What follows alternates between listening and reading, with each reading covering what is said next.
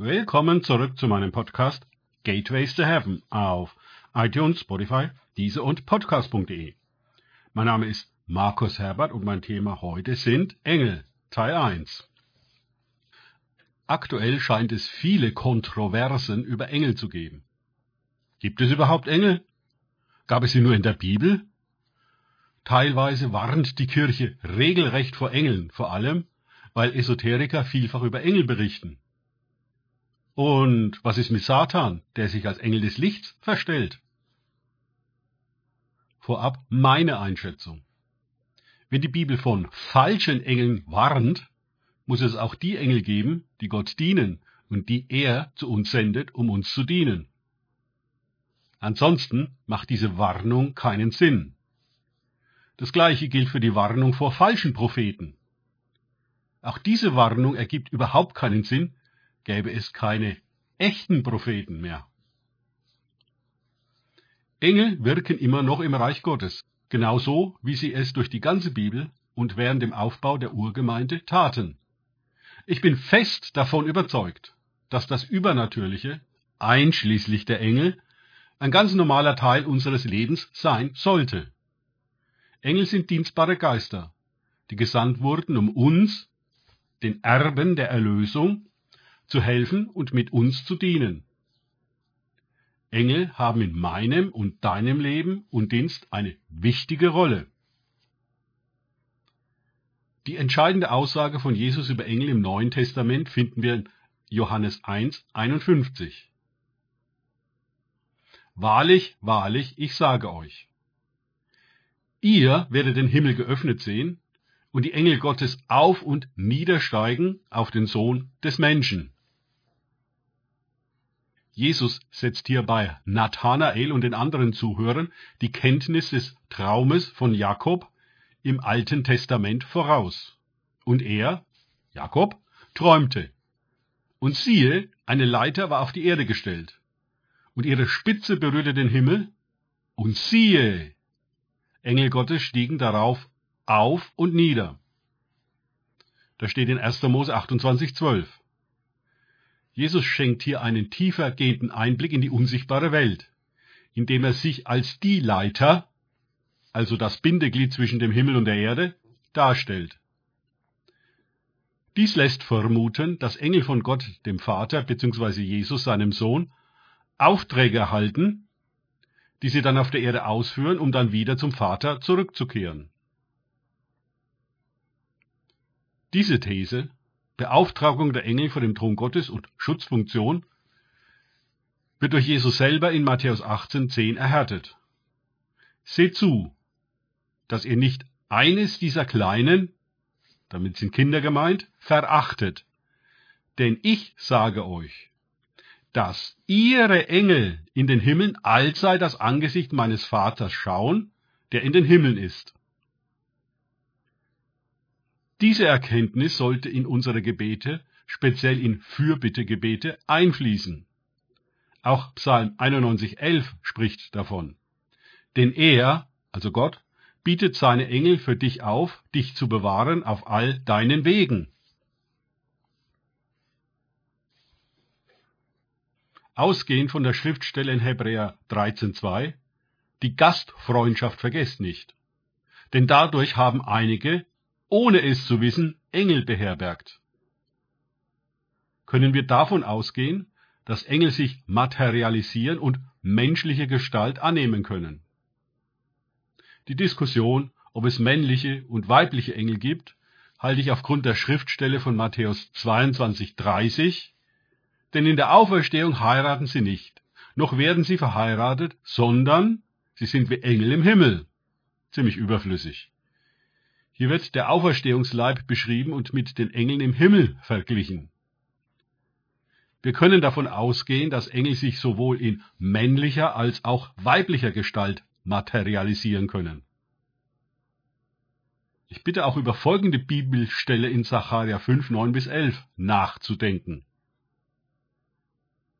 Und ich, also der Prophet Zacharia, hob meine Augen auf und sah. Und siehe, da kamen zwei Frauen hervor. Und Wind war in ihren Flügeln.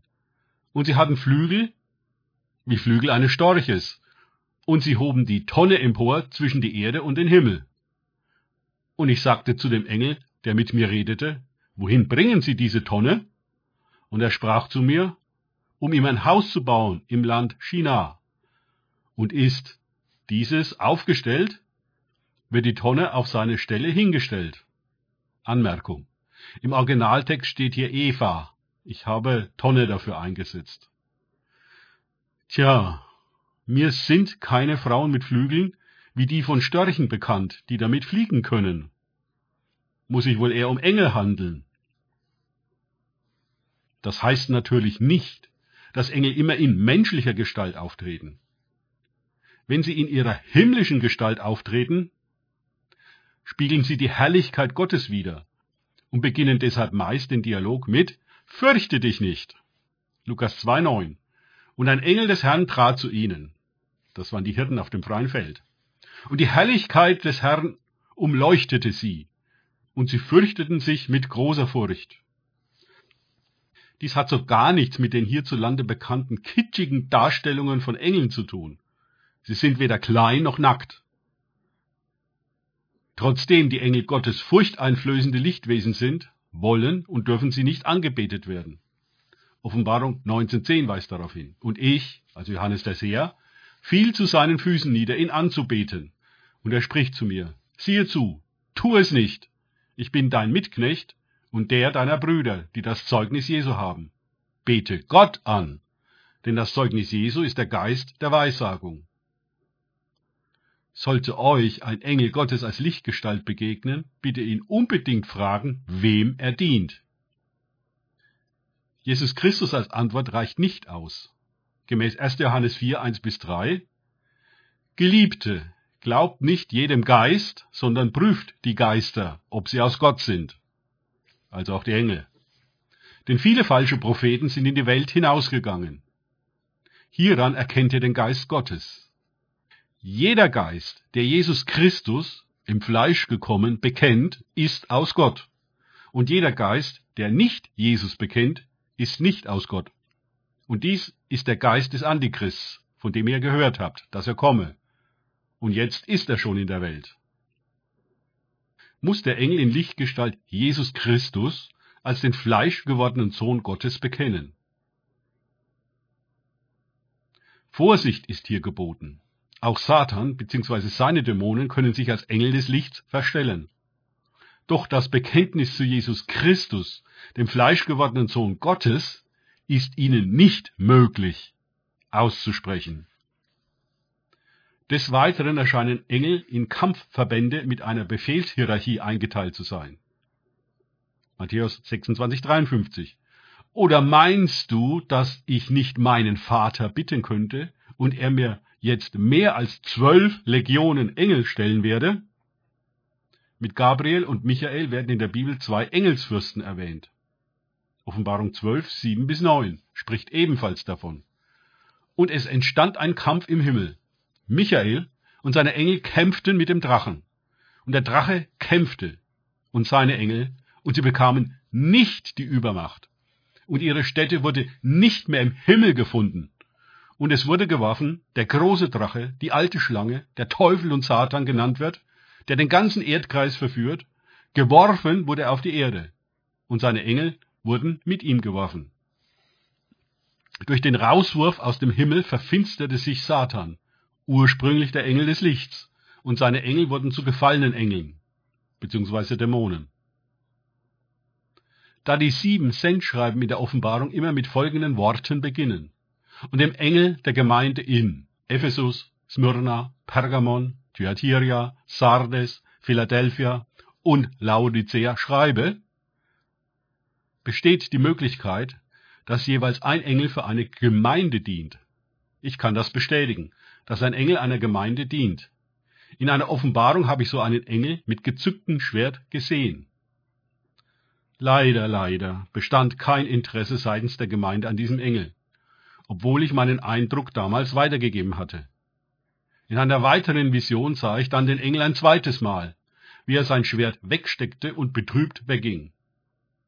Damit hatte die Gemeinde einen wesentlichen Schutz verloren.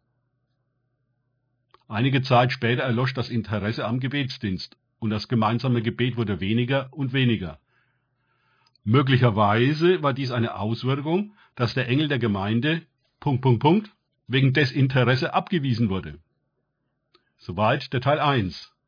Im zweiten Teil führe ich noch weitere wichtige Bibelstellen, die das Wirken der Engel zeigen, auf. Danke fürs Zuhören. Denkt bitte immer daran, kenne ich es oder kann ich es im Sinne von erlebe ich es. Erst sich auf Gott und Begegnungen mit ihm einlassen, bringt wahres Leben. Und, wer weiß, Begegnungen mit Engeln. Gott segne euch und wir hören uns wieder.